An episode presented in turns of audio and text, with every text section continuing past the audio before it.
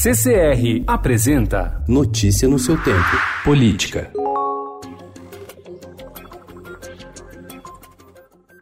Após dez meses de negociações, a Câmara aprovou ontem o pacote anticrime do ministro da Justiça Sérgio Moro, desidratado e sem as principais propostas apresentadas pelo ex-juiz da Lava Jato em fevereiro. Dois pontos considerados cruciais: a prisão após condenação em segunda instância e o trecho que ampliava o excludente de ilicitude, tratado por políticos como licença para matar, não foram aprovados. A tramitação da proposta que restabelece a prisão após condenação em segunda instância virou uma queda de braço no Congresso. Em uma reviravolta liderada por parlamentares chamados de lava-jatistas, com o aval de antigos apoiadores do presidente do Senado, Davi Alcolumbre, a Comissão de Constituição e Justiça do Senado marcou a votação de projeto de lei sobre o tema para a próxima terça-feira.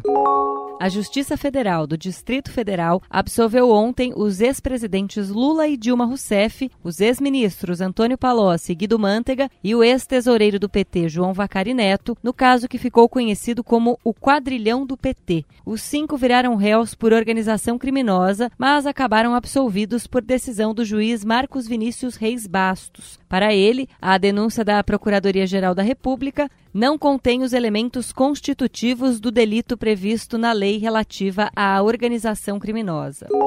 O Supremo Tribunal Federal concluiu ontem o julgamento em que autorizou o amplo compartilhamento de informações da Receita Federal e da Unidade de Inteligência Financeira, o antigo COAF, sem necessidade de prévia autorização judicial. Os ministros decidiram que o repasse de dados sigilosos por órgãos de fiscalização e controle deve ser feito por meio de comunicações formais com o Ministério Público e com a Polícia. O aumento no valor do fundo eleitoral para 3,8 bilhões de reais, aprovado ontem na Comissão Mista de Orçamento do Congresso, vai turbinar o caixa dos partidos na disputa do próximo ano, em especial do PT e do PSL. As siglas que polarizaram a discussão política na última eleição terão quase 20% deste montante, o equivalente a 730 milhões de reais para distribuir aos seus candidatos a prefeito e vereador, o que lhes assegura ampla vantagem com relação às outras legendas. Muitos são de agressão. Eles postam em algumas páginas, aí, uma hora depois, por exemplo, deletam. Só que depois que foi deletado, já está circulando nas redes e nos grupos de WhatsApp. Então não tem mais como você segurar a informação, nem como fazer uma errata.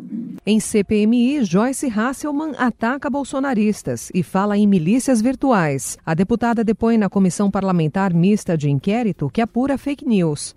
Como isso é comandado também por eles, principalmente por eles, eu nunca participei disso. Pelo né? deputado Eduardo Bolsonaro Eduardo e pelo Carlos. deputado é, e assessores. Aí, aí vai, aí você vai vendo a ramificação, né? Sim. Aí deputados estaduais que são, é, contratam assessores do Brasil inteiro e isso vai se ramificando. A sessão terminou em ataques entre rivais e aliados do presidente. Notícia no seu tempo. Oferecimento CCR